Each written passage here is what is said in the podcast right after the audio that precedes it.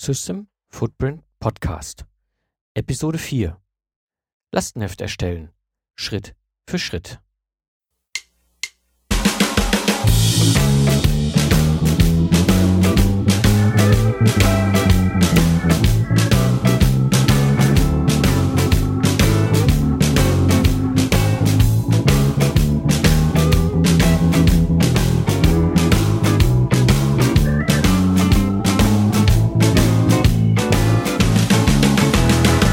Hallo und herzlich willkommen beim Systems Footprint Podcast.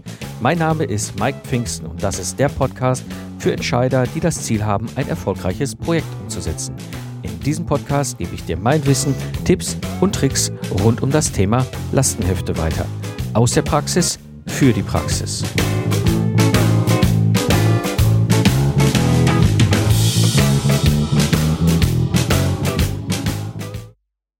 Ja, heute geht es eben halt um die Erstellung von Lastenheften. Und gerade so in den letzten Wochen war ich in Gesprächen mit einem Entwicklungsleiter. Es ging halt konkret darum, dass äh, er ein Projekt hat, wo er ein Lastenheft braucht. Also in diesem Fall ist es so, dass der das Lastenheft fehlt für dieses Entwicklungsprojekt, beziehungsweise das, was da ist, nicht so wirklich nützlich ist. Und im Rahmen dieses Gesprächs ging es halt darum, wie ich ihn und seinem Projekt und auch seinem Kunden dabei helfen kann, ein Lastenheft aufzubauen. Und in dem ganzen Kontext habe ich mir überlegt, mache ich heute diese Episode. Denn diese Gespräche habe ich recht häufig, was die Erstellung von Lastenheften angeht. Und so habe ich das mal für dich heute zusammengefasst. Du wirst am Ende der Episode zum einen nachvollziehen, wie ich Lastenhefte erstelle. Dann wirst du ein bisschen sehen, welche Strategien ich anwende. Und ich werde natürlich ein paar Tipps und Tricks aus der Praxis mitnehmen, mitgeben. Die Episode ist so aufgebaut, dass ich erstmal nochmal grundlegend eine Frage betrachte, die halt sehr wesentlich, wesentlich ist. Also der erste Punkt ist, warum überhaupt Lastenhefte? Zweiter Punkt, den ein, auf den ich eingehen werde, ist wirklich konkret, wie gehe ich bei der Erstellung von Lastenheften vor? Und der dritte Punkt heute in der Episode wird sein, was sind Tipps und Tricks? Ja, ich selbst habe zig Lastenhefte in meinem Leben geschrieben. Mm, ich kann es ehrlich gesagt gar nicht mehr so wirklich zählen. Also wenn ich jetzt nur mal fokussiere auf die Projekte, mechatronischen Projekte, dann sind das, weiß ich, ich weiß es nicht. Es sind unglaublich viele Lastenhefte, die ich geschrieben habe für verschiedenste Größen von Projekten, kleine Systeme, große Systeme, alle ganz unterschiedlich. Und ähm, in diesem ganzen Kontext ist aber immer eine Frage, die ganz wesentlich ist. Und das ist so das erste Kapitel, der erste Teil, heute der erste Punkt. Warum eigentlich Lastenhefte? Wenn wir uns mal so Gedankenschwung machen über das ganze Thema Lastenhefte, was für einen Sinn und Zweck haben Lastenhefte eigentlich? Es gibt immer eine Konstellation, egal welchen Business Case du in deinem Unternehmen hast, gibt es immer eine Konstellation. Es gibt jemand, der etwas entwickelt haben möchte und es gibt jemand, der das entwickeln soll, weil er der Spezialist oder die, die richtige Abteilung dafür ist. Und im Grunde sind es zwei Ausprägungen, die so üblich sind. Das eine ist halt wirklich, da gibt es ein, ein Geschäftskunden, der sagt, ich will für mein Gesamtsystem ein Teilsystem entwickelt haben. Dafür hole ich mir einen externen Spezialisten dazu, der das entwickeln und produzieren kann. Das ist zum Beispiel ein ganz typisches, äh, ganz typische Situation für Automobilentwicklung oder auch für Luft- und Raumfahrt also wo es um große komplexe Systeme geht, ähm, da ist es so, da sind die Lastenhefte quasi das, was die Hersteller erstellen, um dann den Zulieferern genau diese Lastenhefte äh, zu geben, auf dieser Basis, die dann entsprechend Angebote schreiben können und auch später umsetzen können. Das ist der, die eine typische Ausprägung. Die andere typische Ausprägung ist es gibt in dem Sinne keinen Kunden. Du hast in dem Sinne keinen direkten technischen Kunden, an den du quasi eine Entwicklung lieferst, der dir auch vorher im Lastenheft gibt, sondern du lieferst quasi in den Markt hinein. Das ist so ganz klassisch im ähm, Konsumerelektronik oder, oder Spezialprodukte. Die Ausprägung sieht so aus, da gibt es im Grunde ein Produktmanagement und Marketing, die bilden in dem Sinne diesen Kunden ab. Also du wirst da nicht mit dem technischen Spezialisten oder dem Projektleiter von, ich sage jetzt mal VW oder sowas sprechen, wie in dem ersten Szenario, sondern eben, äh, oder in der ersten Ausprägung, sondern in der, der zweiten Ausprägung ist es eher so, dass du beispielsweise mit dem Produktmanager oder dem Marketing redest und die ihr eigentlich dann ein Lastenheft rübergeben müssen. Sinn und Zweck an der Stelle eben, dass sie dokumentieren, ihr wünscht dir was. Ein Lastenheft ist ein Wünsch dir was, eine Beschreibung eines Wunsches und ist auch nur Beschreibung eines Problems. Also ganz wichtig an dieser Stelle schon mal, Lastenhefte sind nicht für Lösungen da. Mhm. Wenn wir uns das ganze Thema mal anschauen, wo ungefähr gehören Lastenhefte rein? Ich habe das ja auch schon in mehreren Episoden besprochen, aber ganz kurz zusammenfassen. Wir müssen uns vorstellen, quasi hierarchisch übereinander verschiedene Ebenen. Die oberste Ebene ist die sogenannte Kundenebene. Auf dieser Kundenebene existiert das Lastenheft. Und da existieren dann noch ergänzende Sachen wie, äh, wie, wie Normen und so weiter oder referenzierte Standard, Branchenvorgaben, was auch immer. Das ist aber die oberste Ebene. Also das wünscht dir was, eine reine Problembeschreibung. Darunter gibt es die nächste Ebene, das ist die Systemebene. Hier teilt es sich auf in zwei Artefakte, in zwei Teilspezifikationen. Das eine ist die Systems Requirement Spezifikation, also das, die Antwort auf das Lastenheft und die System Architecture Specification, also quasi die Lösungsbeschreibung. Das ist ganz wichtig ich eben darüber sprach, Lastenheft ist keine Lösungsbeschreibung. Ein Lastenheft ist ein Wünschte was. Dieses Lastenheft erstellen wir, um damit quasi das zu dokumentieren, was wir uns wünschen. Darauf antwortet dann eine Entwicklung, ein Entwicklungsprojekt mit eben einem Pflichtenheft. Das ist der Begriff, den ich nicht so gern mag, weil er so beide äh, Artefakte auf dieser Systemebene zusammenfasst. Eigentlich ist es so, dass der, der, der, ähm, Requirements, Systems Requirements Teil. Also auch das ist ein problembeschreibende Sicht. Die Antwort ist also ganz wichtig, diese Einordnung in die Ebenen. Ein Lastenheft ist ein reines Wünsch dir was. Vermischt das bitte nicht. Ja. Mm. Aber im Kern ist es so, Lastenhefte sind das entscheidende Dokument, das entscheidende Artefakt, was wichtig ist für ein erfolgreiches Projekt.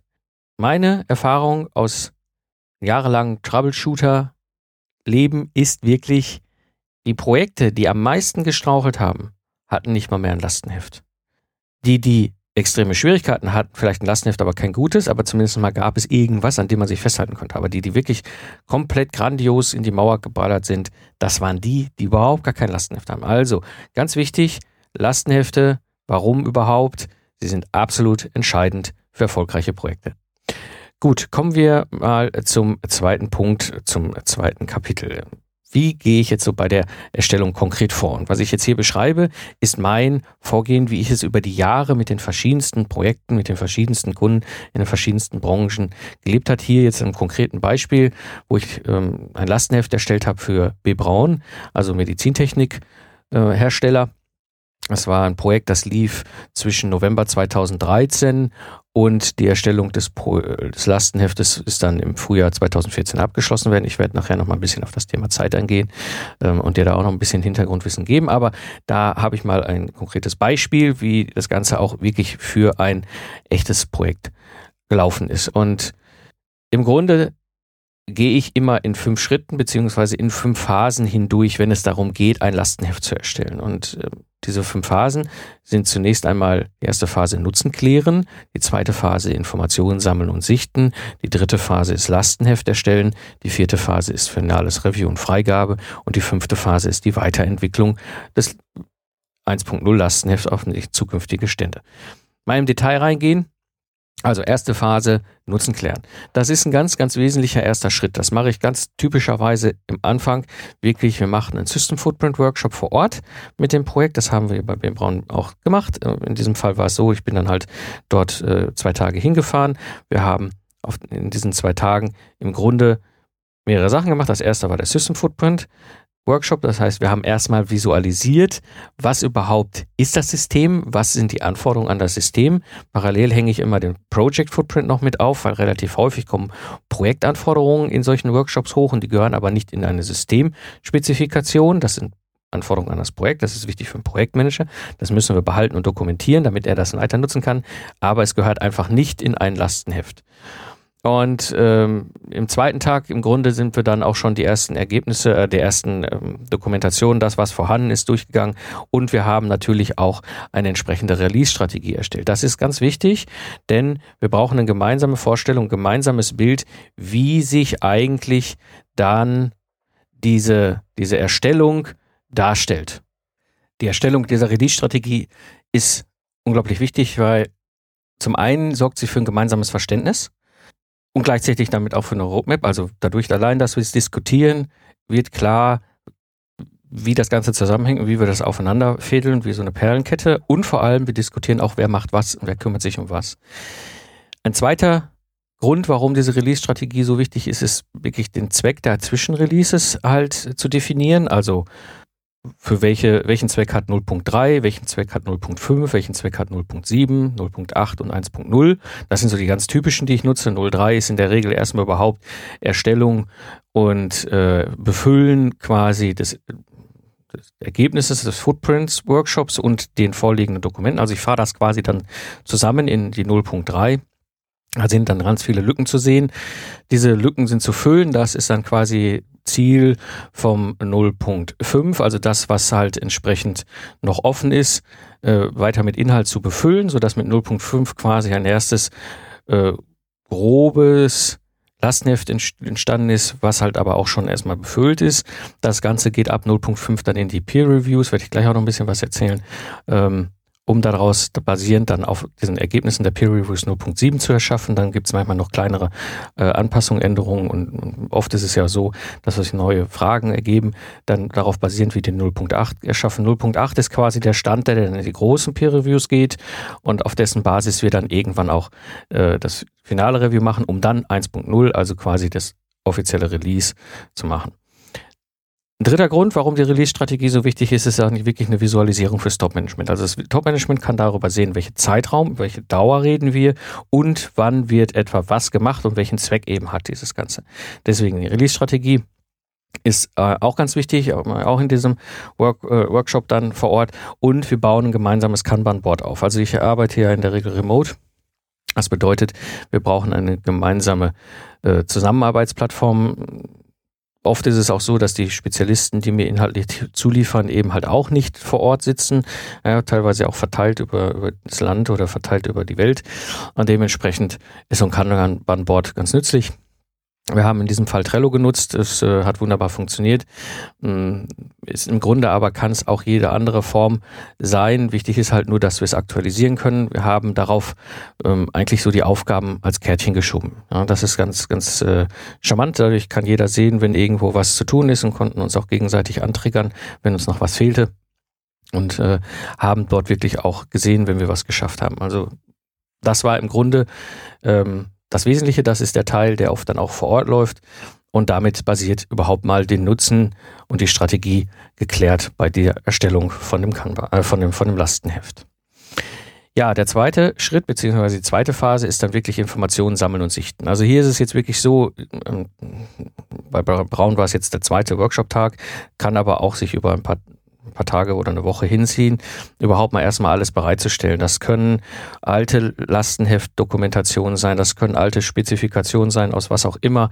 Ähm, das können Marketingunterlagen sein, irgendwelche One-Pagers, die mal zusammengeschrieben worden sind, alles Mögliche.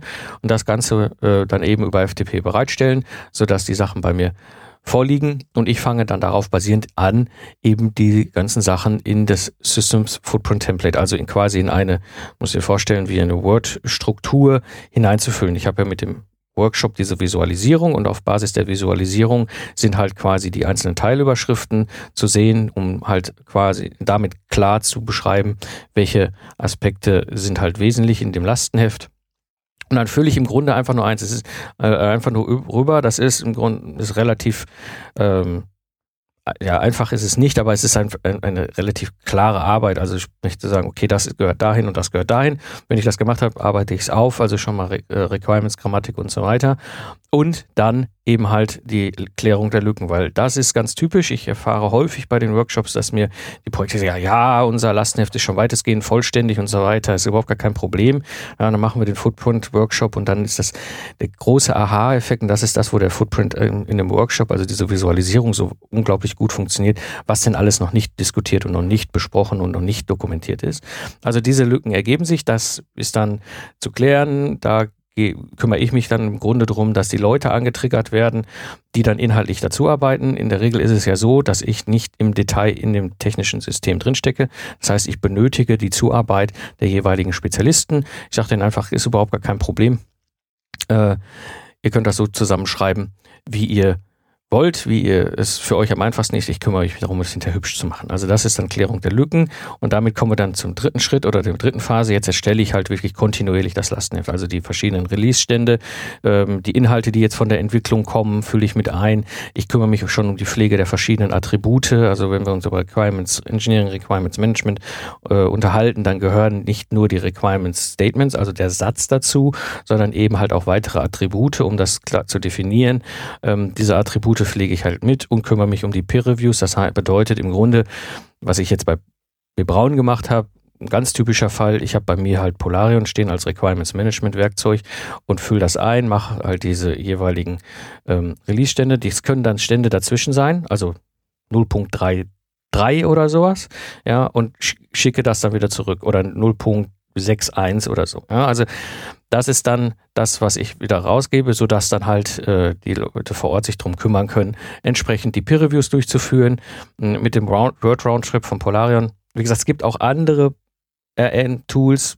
Ich habe nur Polarion, das ist halt einfach das Beispiel, was ich habe. Ähm, da gibt es eben diese Möglichkeiten Word Roundtrip, das heißt, die, die gegenüberliegende Seite muss nicht zwingend ein RM-Tool haben, kann in Word korrigieren, ich ziehe das wieder zurück bei mir ins Polarion rein und Polarion kümmert sich selbstständig darum, dass eben die Änderungen hier mit reingepflicht werden.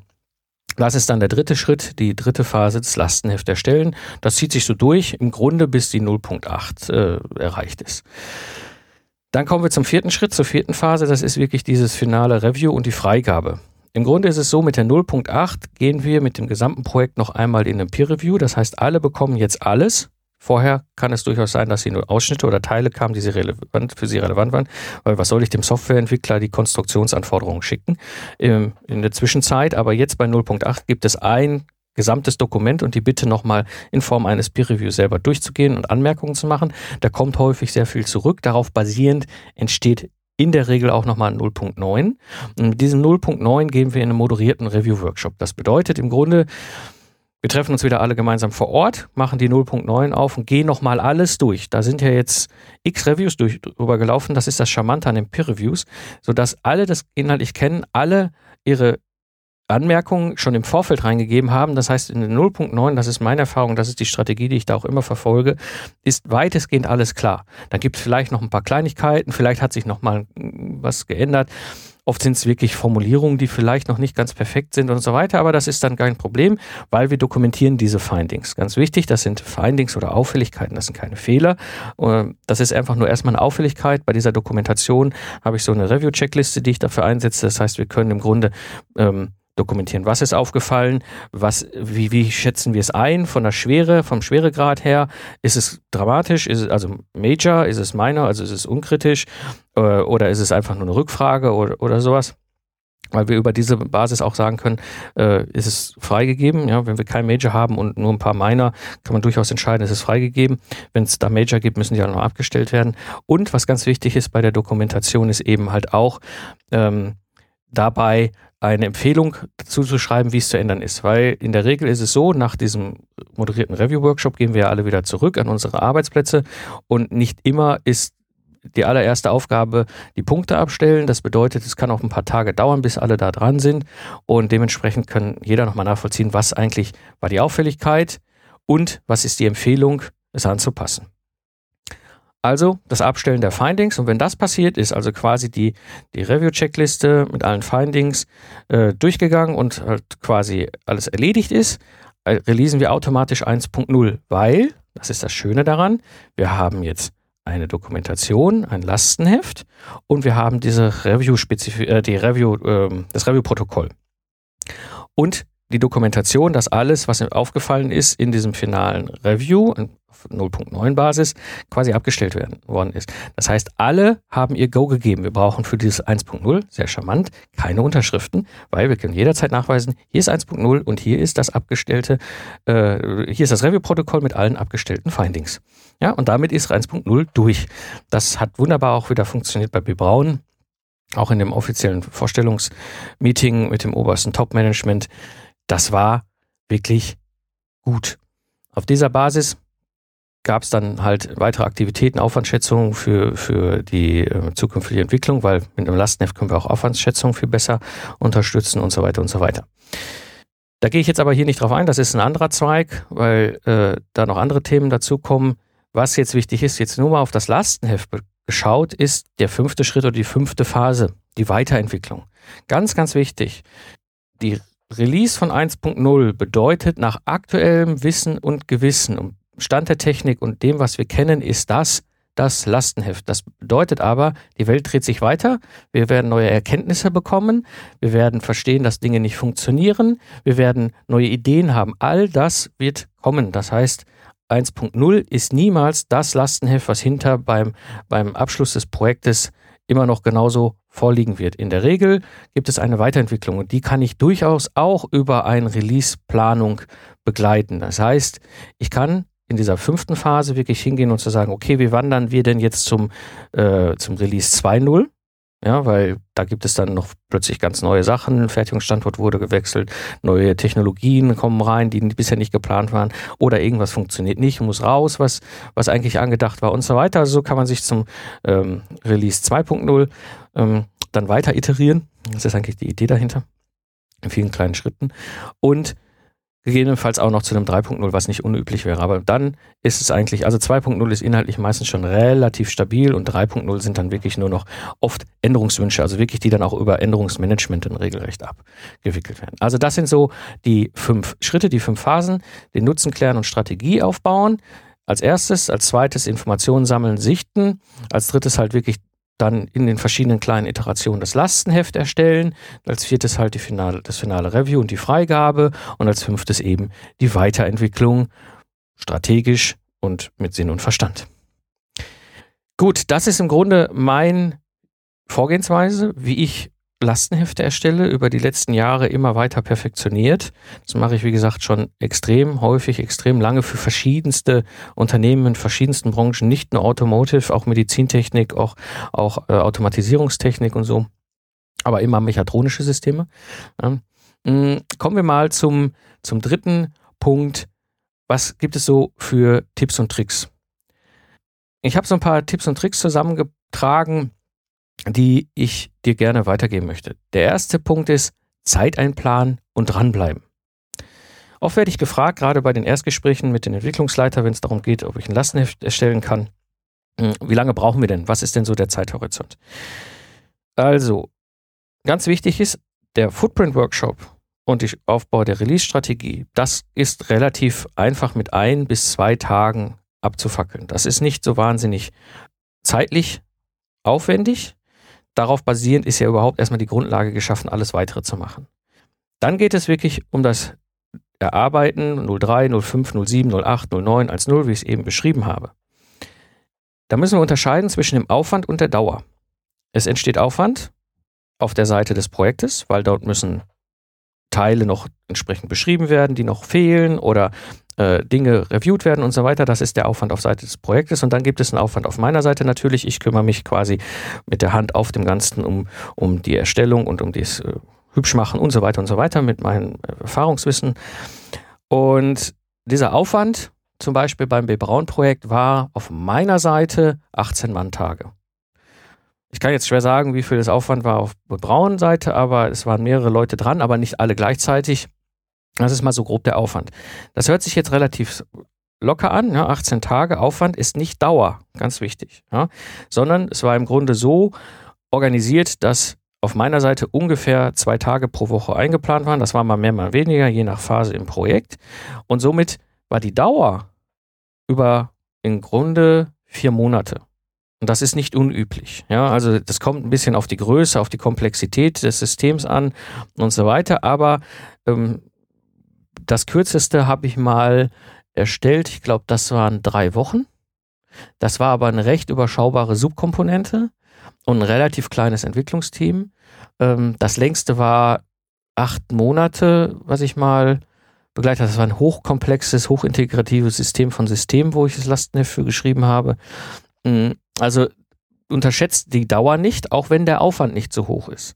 Ja, das bedeutet ja auch, wenn irgendjemand dort was sucht, im Projekt und, oder erarbeitet, ist das ja dort eine Phase, wo ich im Grunde auf den Input äh, wieder warte. Ich mache natürlich was anderes unter Umständen oder vielleicht gar nicht an dem Projekt, aber es ist halt Dauer, ja, nicht Aufwand. Ganz, ganz wichtig. Plant die Zeit an und vor allem bleibt dran. Das ist ein ganz großer Punkt. Ich habe ein paar Projekte gehabt, wo ich das Lastenheft erstellt wurde, wo das irgendwann so peu à peu so immer weniger wurde die Aktivitäten. Da ist der Projektleiter ganz entscheidend. Wenn der Projektleiter dahinter klemmt und dran bleibt und es wirklich will, dann schaffen wir auch die 1.0. Ich kann aber nicht die Motivation steuern. Das kann nur der Projektleiter. Wenn irgendwann das Ganze im Sande verläuft, dann kommen wir nie zum Ende. Also ganz wichtig, dranbleiben. Es wäre schade um die Zeit, die am Anfang da rein investiert worden ist. Zweiter Tipp, weniger ist mehr. Also ich werde immer gefragt, so ja, da müssen wir alles und jeden und alles noch alles Mögliche noch äh, reinschreiben, wo ich immer sage, nein. Der große Trick, die große Kunst ist zu streichen, also rauszuschmeißen so lange rauszuschmeißen, bis wir merken, wenn wir dies jetzt rausschmeißen, diesen Satz, dieses Kapitel, dieses Unterkapitel, dann verändern wir entscheidend den Inhalt. Es ist ganz normal für uns Ingenieure, dass wir zu viel dokumentieren, zu viel noch mit hineinschreiben. Das führt aber nicht zu einem Mehrwert im Verständnis, das führt einfach nur zu Unklarheiten. Das heißt, was ich gerade so in der Phase 1.5 bis 1.8 parallel mache, dass ich auf meiner Seite auch per Reviews mache und wirklich sage, kann, muss das da rein? Können wir das nicht komprimieren, fokussieren, rausschmeißen. Denn dieses weniger ist mehr ist ganz wichtig, wenn hinterher 1.0 in der Welt ist und darauf basieren vielleicht auch ganz andere, ganz neue Kollegen konfrontiert sind mit der Umsetzung. Das war der zweite Tipp. Der dritte Tipp ist kein Pseudocode. Ganz, ganz wichtig. Also ich habe immer wieder die Diskussion, ja, aber dann kannst du doch Pseudocode oder so solche Sachen machen, wo ich immer sage, nein, Pseudocode ist eine Lösungsbeschreibung. Das ist etwas, wo vor allem Softwareentwickler im Grunde Quellcode darauf basierend umsetzen sollen.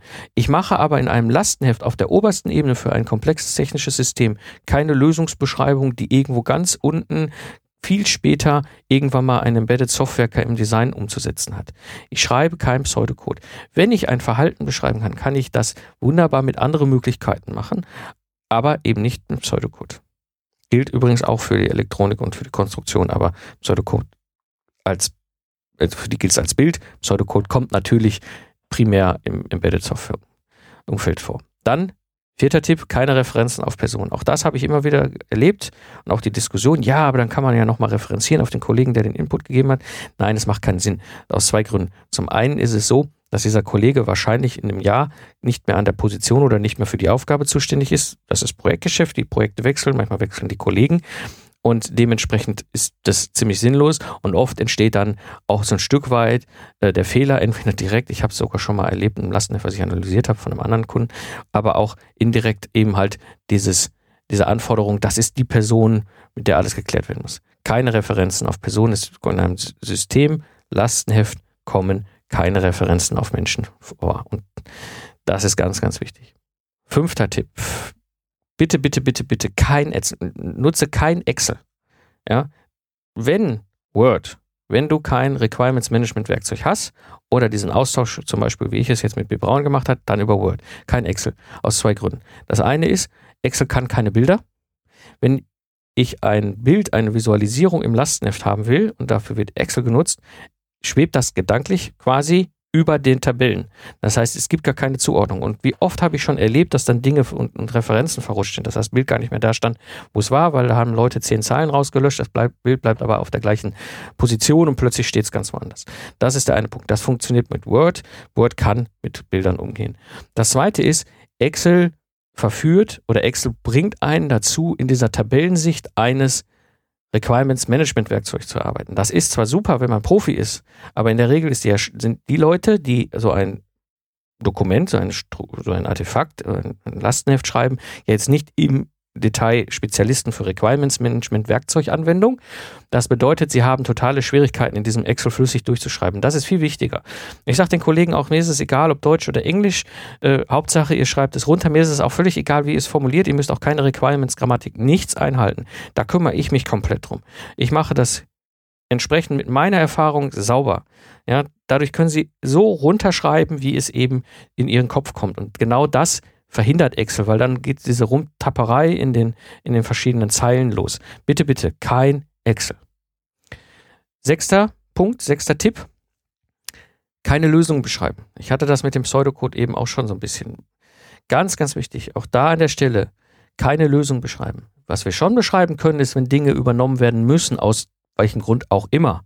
Ja, das ist überhaupt gar kein Problem. Aber was ich nicht reinnehme, ist zu beschreiben, wie eine zukünftige Lösung, die zu entwickeln ist, auszusehen hat. Was ich reinschreibe, ist der Wunsch, was ich mir vorstelle, was ich hinter brauche, aber nicht, wie es umzusetzen ist. Das ist ganz wichtig, denn diese Lösungsbeschreibung, ich gehe nochmal zurück auf die verschiedenen Ebenen von äh, Spezifikationen oder von Artefakten, da ist es so, Lösungsbeschreibung kommt erst auf der Systemebene, nicht im Lastenheft.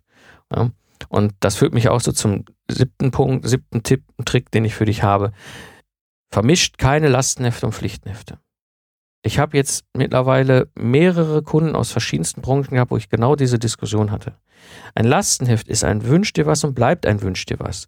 Und diese Vermischung kommt häufig daher, dass diese Firmen, diese Projekte kein Requirements Management Werkzeug nutzen. Das bedeutet, sie müssten im Grunde, wenn sie dann wirklich Lastenheft und Pflichtenheft als einzelne Dokumente, als einzelne Artefakte sehen, hingehen, das Lastenheft kopieren und entsprechend ergänzen, verändern, anpassen, löschen und so weiter. Oder nicht das ganze Lastenheft, ja, ich weiß, da kommen wir jetzt wieder ganz wichtige Punkte rein, aber inhaltlich quasi übernehmen, was sinnvoll ist oder dagegen halt eine andere Antwort schreiben. Das führt dazu, dass viele daran Doppelarbeit sehen, beziehungsweise das Ganze organisieren und verwalten eben entsprechend nicht funktioniert. Wir können, solange kein RM, also Requirements Management Werkzeug da ist, können wir keine Traceability, so nennt sich das fachlich, herstellen. Das heißt, ich kann nicht aus einem Lastenheft eine Anforderung ableiten in ein Pflichtenheft. Um das nämlich eben äh, sich zu schenken, habe ich schon häufig genug den Ansatz gesehen in Projekten, die dann hingehen und sagen, ja, dann schreiben wir Lastenheft und Pflichtenheft alles in ein Dokument.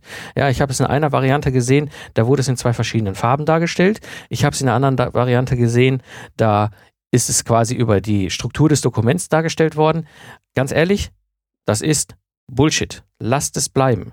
Ja, wenn ihr diesen Weg geht, ich gehe da nicht mit. Dieses führt auch Erfahrung aus dem Troubleshooting, definitiv ins absolute Chaos. Ja. So, das waren einfach mal meine Tipps und Tricks für dich zum Thema Erstellung von Lastenheften. Ja, fasse ich mal zusammen, was ich heute mit dir besprochen habe. Ganz wichtig, Lastenhefte sind absolut entscheidend, wenn du ein Entwicklungsprojekt umsetzen willst. Es gibt fünf Phasen, ja, also den Nutzen klären und Strategie aufbauen, Informationen sammeln und sichten, Lastenheft erstellen, finales Review und Freigabe und die Weiterentwicklung des Lastenheftes.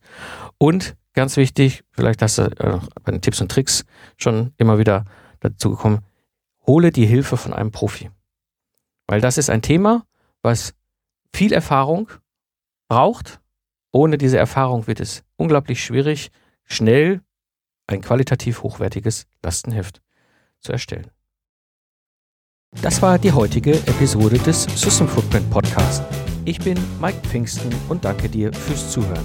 Ich wünsche dir einen erfolgreichen Tag und sage Tschüss und bis zum nächsten Mal.